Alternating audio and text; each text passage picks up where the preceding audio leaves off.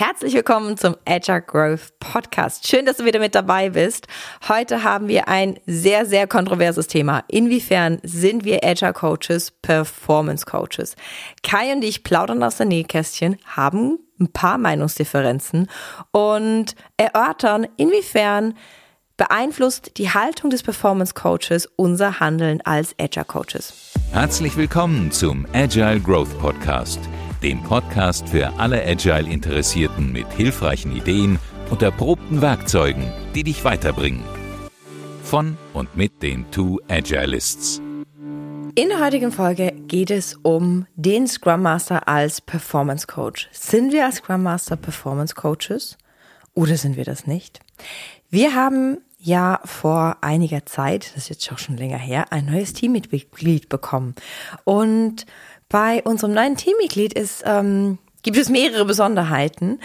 Es ist ein ganz, ganz tolles Teammitglied, aber ähm, eine Besonderheit ist, dass unser neues Teammitglied Sportpsychologie studiert hat. Und da, wenn man natürlich Sportpsychologie studiert hat, ist man in einer Performance-Ecke. Ne? Also man tut die Dinge aus der Haltung heraus, dass man die Performance des Teams oder auch des Individuums, je nachdem, ob man jetzt einen Tennisspieler oder ein Fußballteam trainiert, ähm, dass man da die Performance steigert. Und wir haben ein großes Büro und manchmal ähm, geht sich dann halt auch nicht aus, dass man irgendwie mithört, wenn man gerade in Einzelarbeit ist und aber jemand anders in einem Call ist oder in einem Einzelgespräch ist. Und was uns aufgefallen ist, ist, dass unser neues Teammitglied Einzelgespräche teilweise ein bisschen anders macht und unglaublich gute Ergebnisse mit den Teams erzielt, die er betreut. Und deswegen wollten wir heute in dieser Folge dieses Thema, ist das Scrum Master ein Performance Coach? Und wenn wir ein Performance Coach sind, wie beeinflusst das unsere Haltung und unser Handeln gerne besprechen? Und wir haben im Vorfeld ChatGPT gefragt. Und ChatGPT hat uns folgende Antwort gegeben. Ein Scrum Master ist ein Coach für das Scrum-Team und unterstützt das Team dabei, die Scrum-Praktiken zu verstehen und anzuwenden. Der Scrum Master ist auch dafür verantwortlich, Hindernisse zu beseitigen, die das Team daran hindern, seine Ziele zu erreichen. Der Scrum Master ist jedoch kein Performance Coach im herkömmlichen Sinne. Seine Aufgabe besteht darin, das Team bei der Verbesserung seiner Arbeitsweise zu unterstützen und nicht bei der Verbesserung der individuellen Leistung jedes Teammitglieds. Und als das irgendwie hier das ChatGPT ausgespuckt hat, habe ich echt kurz gestutzt und dann gedacht, was für ein Blödsinn. Schön, ne? Jetzt stehen da so zwei Scrum-Trainer im Raum, äh, kriegen eine Antwort von ChatGPT und der hat ja immer eine Recht, ne, der Chat, ähm, und sagen, nö, Quatsch. Und dann in dem zweiten Schritt dachten wir, hm, aber so richtig im Scrum Guide steht schon nicht drin, dass wir Performance Coaches sind. Da hat der Chat vielleicht doch recht. Nichtsdestotrotz merken wir, Scrum Master, die in die Haltung des Performance Coaches gehen, sind unserer Meinung nach extrem viel wirksamer als andere Coaches. Und da vielleicht die Differenzierung. Welche Coaches sehe ich so, wenn ich durch die Community gehe und welche dieser Haltungen habe ich auch schon gehabt? Also es gibt so diese Wasch mich, aber mach mich nicht nass Coaches. Äh, alles darf sein.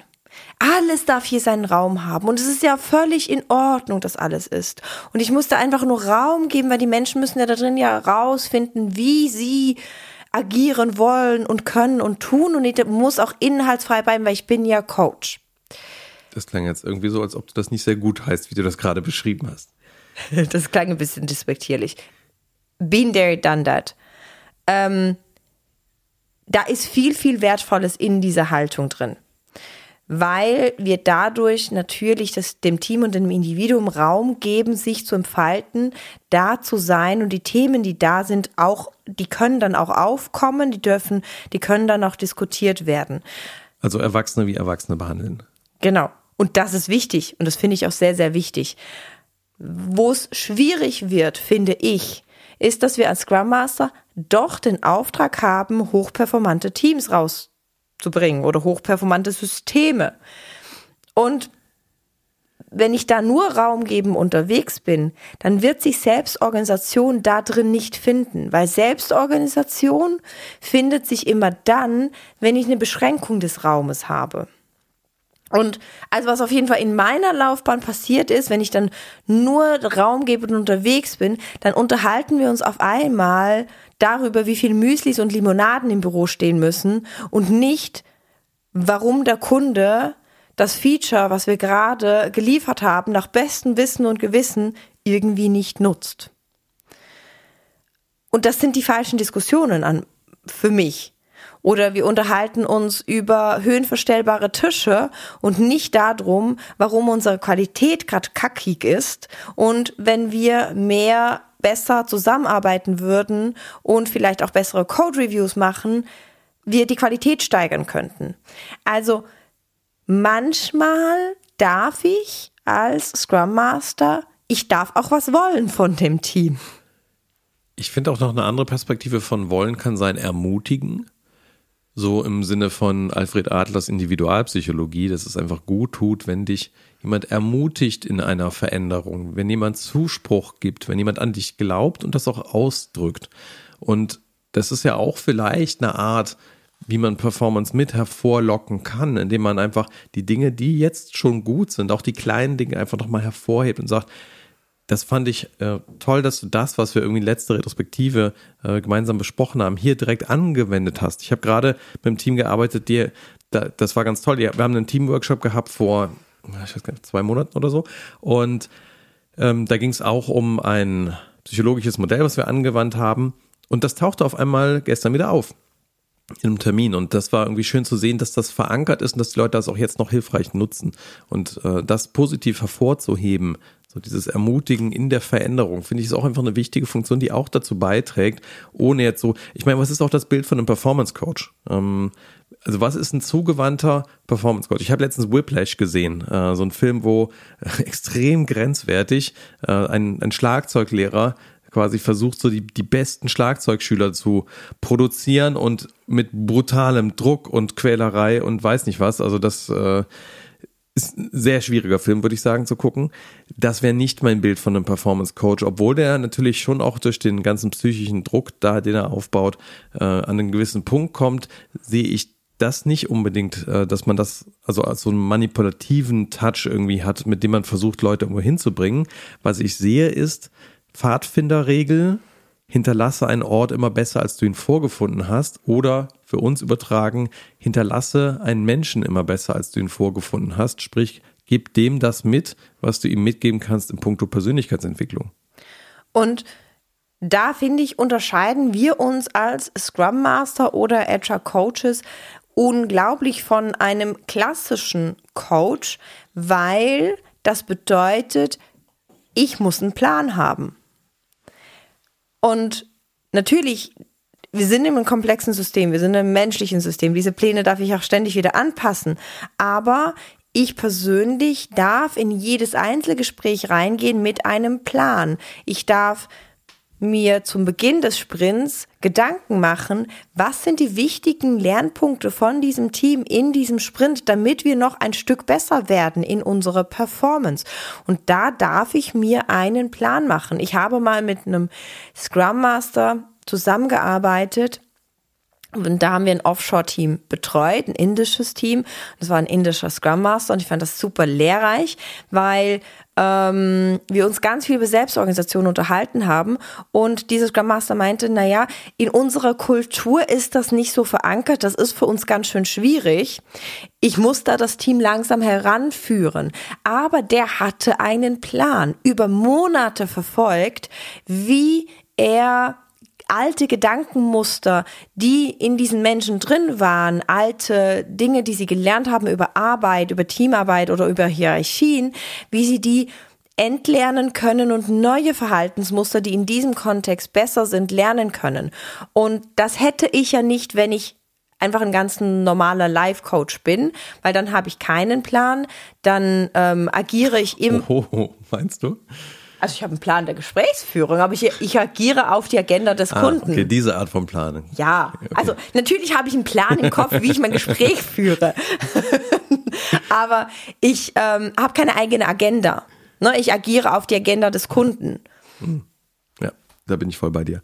Genau. Und das ist natürlich schon ein Widerspruch. Also gerade wenn man so aus einer Coaching-Ausbildung rausgepurzelt ist, und das machen ja dann doch auch viele, die sich mit Agilität beschäftigen, die kriegen dann erstmal irgendwie monatelang Bauchschmerzen, weil das natürlich ein kompletter Widerspruch ist, wenn ich auf der einen Seite agendalos coachen soll. Sprich, das, was mein Coachee sagt, wo er hin möchte, ist genau der richtige Schritt und das Richtige, wo es dann hingehen soll.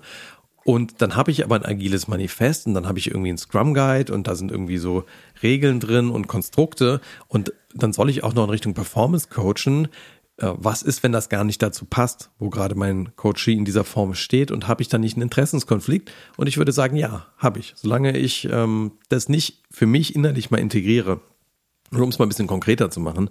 Ähm, ich habe letztens mit einem Team gearbeitet, da hatte ich wenig mh, intrinsischen Wunsch verspürt von vielen innerhalb dieses Teams, um äh, mit so einem Scrum oder Agile Experiment mal loszulegen.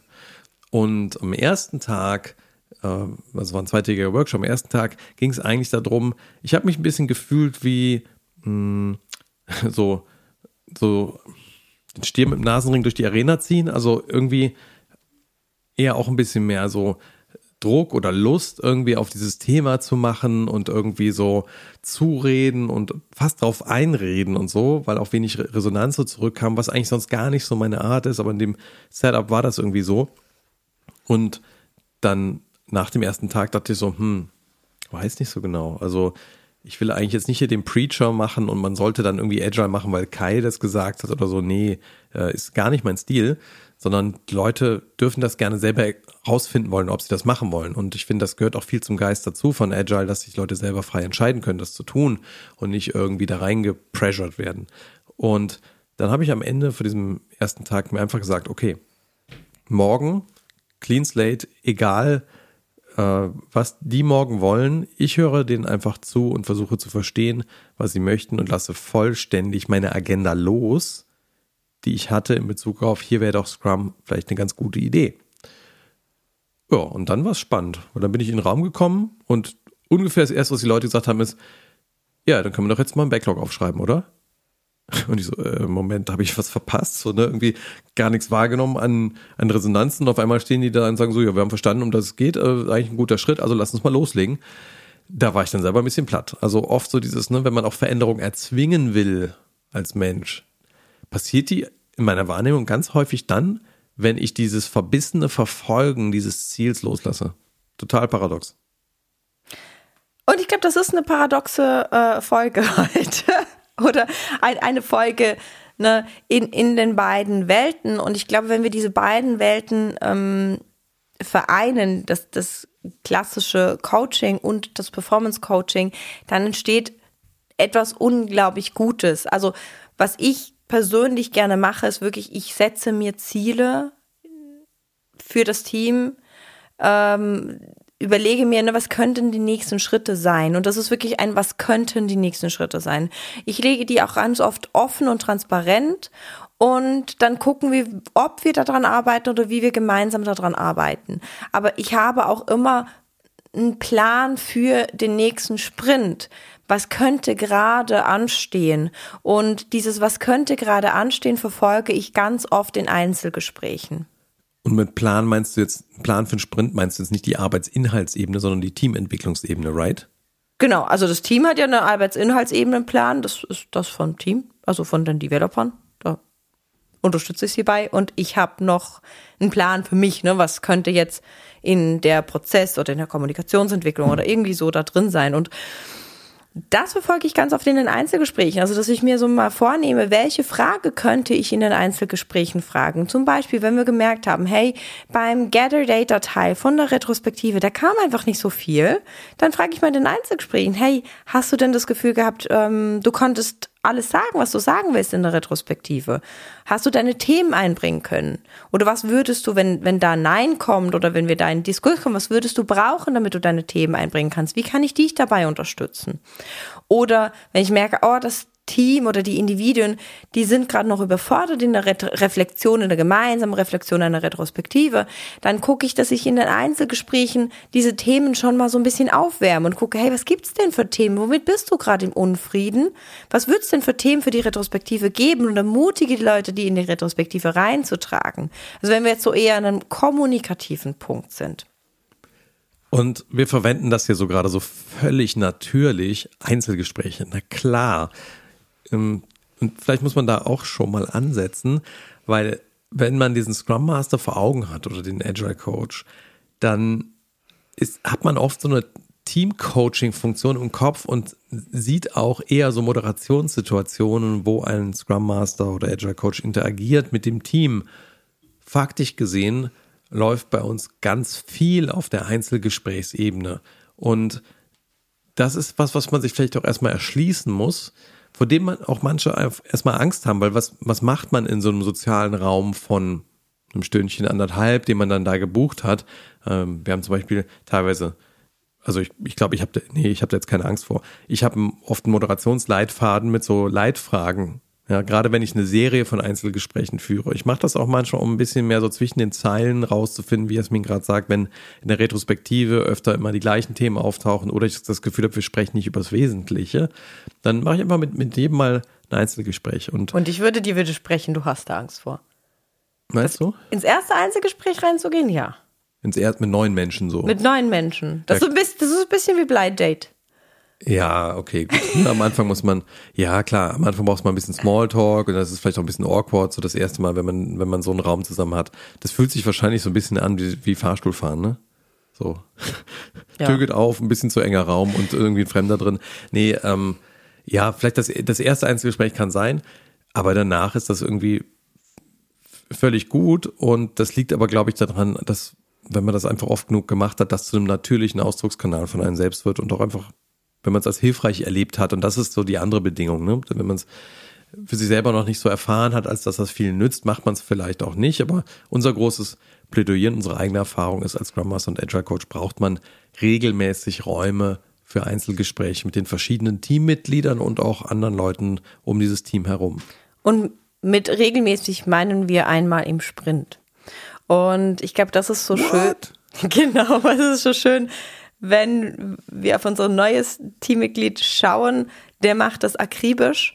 Einmal im Sprint, ich würde sagen, Kai und ich für die Systeme, die wir unterstützen, wir schaffen das manchmal nicht mehr einmal. Ich würde sagen, ich mache das total gerne einmal pro Sprint, aber bei dem, was manchmal los ist, ja. also ich kriege das faktisch gesehen nicht mehr unter. Das liegt aber auch daran, weil wir öfters mal zwei oder drei Teams gleichzeitig coachen haben wir ja auch schon was zugesagt. Ne? Das ist schon, ähm, ja, so ist, ist, ist herausfordernd und ich glaube, wenn ich angestellt wäre als Scrum Master und hätte jetzt ein Team, dann würde ich das noch viel stringenter und viel, viel häufiger tun. So bin ich eher bei dem Punkt, ähm, das, was es definitiv braucht. Also ich, ich nehme in den Termin wahr, okay, da ist irgendwie ein Thema, da würde ich gerne ein Einzelgespräch zu machen und dann checke ich da dann auf einer Einzelebene nachher ein. Genau, und das geht ja auch. Und, das, und da würde ich aber sagen, von meiner aus meinem Standpunkt raus ist ChatGPT falsch. Wir sind auch verantwortlich für die Leistung des Individuums, weil im agilen Manifest steht auch, errichte Teams rund um motivierte Individuen. Und wenn ich nicht auf diese Individualebene gehen kann und darf als Scrum Master, dann wird es halt schwierig. Also ich glaube ganz viel von dem System, das wir kreieren rund um dieses Team. Ich glaube, Scrum ist bietet dir ein Motor, dass ähm, Teams ganz viel intrinsische Motivation erleben, aber ich habe es auch schon erlebt, dass halt genau diese Individualebene der Schlüsselfaktor ist für viele Menschen, da gesehen zu werden, auf einer Individualebene gesehen zu werden, hey, wer bin ich und wie kann ich in dieses Team beitragen? Und das rauszufinden, ist gar nicht so einfach und dafür brauche ich eben genau diese Einzelgespräche. Oder was für ein Thema habe ich gerade und wie kann ich das in diesem Teamkonstrukt zusammen lösen? Und manchmal ist es einfach too much, das direkt in einem großen Team ansprechen zu können und deswegen immer wieder auf diese Einzelgesprächsebene zu kommen, ist so, so, so hilfreich. Und ich nehme schon Angst wahr, in der Community oder mit den Scrum Mastern, die ich arbeite, wenn ich sage, hey, jetzt führen wir Einzelgespräche. Ich nehme auch manchmal ganz viel Widerstand wahr. Und ich glaube, wenn du dir einen Plan machst, was könnten die nächsten Schritte sein für dieses Team, dann sind diese Einzelgespräche nicht mehr ganz so scary, weil du dann dir drei, vier Leitfragen rausarbeiten kannst, was könnte ich denn fragen und dann einfach offen ins Gespräch gehen kannst. Und da lassen wir den Plan dann auch wieder fallen. Also es ist wirklich so ein Tanzen mit, ich bin der Performance Coach, deswegen mache ich mir einen Plan, deswegen gucke ich, was ist der nächste Schritt und wie kommen wir dahin. Und sobald ich es transparent gemacht habe, angesprochen habe, auf einer Individualebene interagiert habe, lasse ich es auch wieder fallen und gucke, was passiert. Werbeblock. Im Advanced Scrum Master üben wir das auch mal. genau, da, also da haben wir auch was zu Einzelgesprächen. Einfach, genau, weil ja, man muss da vielleicht auch ein bisschen reinwachsen. Und es ist wichtig, das zu tun, wenn man dieses Performance-Coaching-Mandat annimmt. Ähm, Kurt Levin hat ja mal definiert, Verhalten ist eine Funktion von individueller ähm, also von deiner, von deiner Person und vom System. Wir arbeiten damit einfach an beiden Angriffspunkten an der Stelle, um dahin zu kommen, dass es den Menschen ja ideal gut geht in diesem Setup. Und klar, mal kann man mehr geben, mal weniger. Ne, so im Sinne von den Menschen immer besser hinterlassen, äh, als man ihn vorgefunden hat. Und ja, also man hat nicht mit jedem immer einen Link. Ne? Das schafft man nicht. Und ich mache das ganz oft so, wenn ich anfange mit einem Team zu arbeiten, dann frage ich, ähm, beziehungsweise kündige an, ich werde bald Einzelgespräche irgendwie ähm, mit euch anbieten und anberaumen. Darum, äh, geht es darum, dass ich euch als Coach daran unterstütze, in Bezug auf dieses agile Arbeiten euch zurechtzufinden und wenn mir Sachen auffallen, die entsprechend auch mit dir äh, zu spiegeln und zu gucken, was das bedeutet. Äh, wer hat Lust darauf? Ein Drittel sagt immer, yo, mach mal.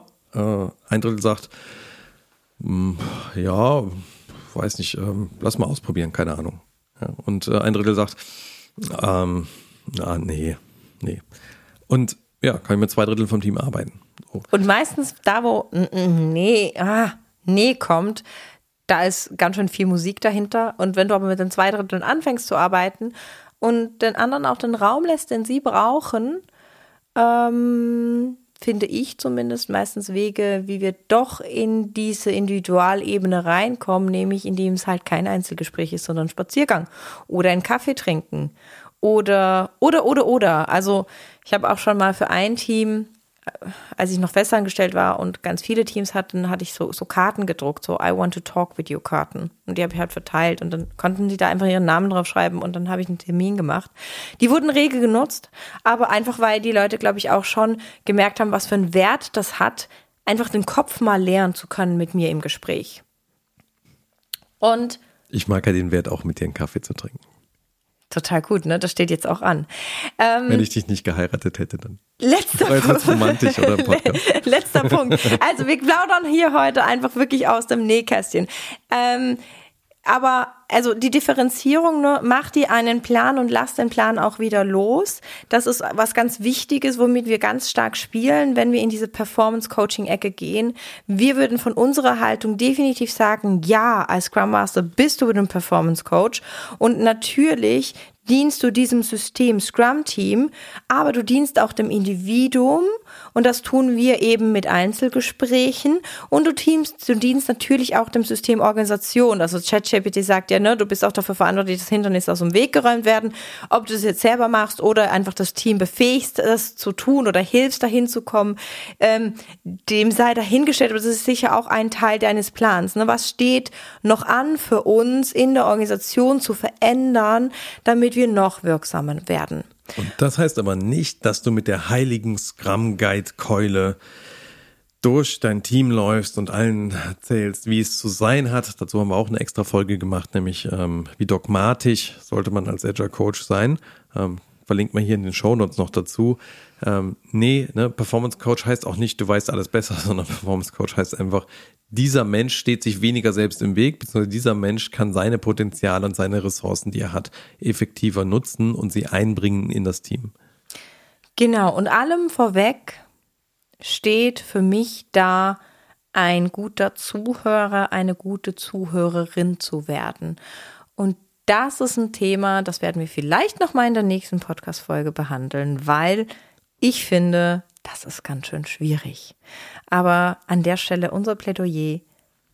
geh in diese Einzelgespräche gerne rein, mach dir deinen Plan, guck dir ein paar Leitfragen raus, höre zu, was dein Team dir sagt, aber nimm gerne auch Verantwortung für die Performance deines Teams, weil das ist dein Business Case als Scrum Master. In dem Sinne hoffen wir, wir haben dich inspirieren können, da mal ein bisschen, ja, nicht reinzuspüren, wie weit bist du Performance Coach für dein Team, wie weit hast du eher so einen klassischen Coaching-Stance und die Agenda des Klienten ist das, was führt, oder wie weit darf beides sein und wie weit lässt sich das integrieren. In dem Sinne freuen wir uns, dass du zugehört hast. Wenn dir diese Folge gefallen hat, empfiehl sie doch gerne weiter an andere, die dieses Thema auch beschäftigen könnte oder wo du wahrnimmst, da ist noch Potenzial da. Denn ja, wir freuen uns, dich und euch zu begleiten, da drin als Agile Coaches zu wachsen.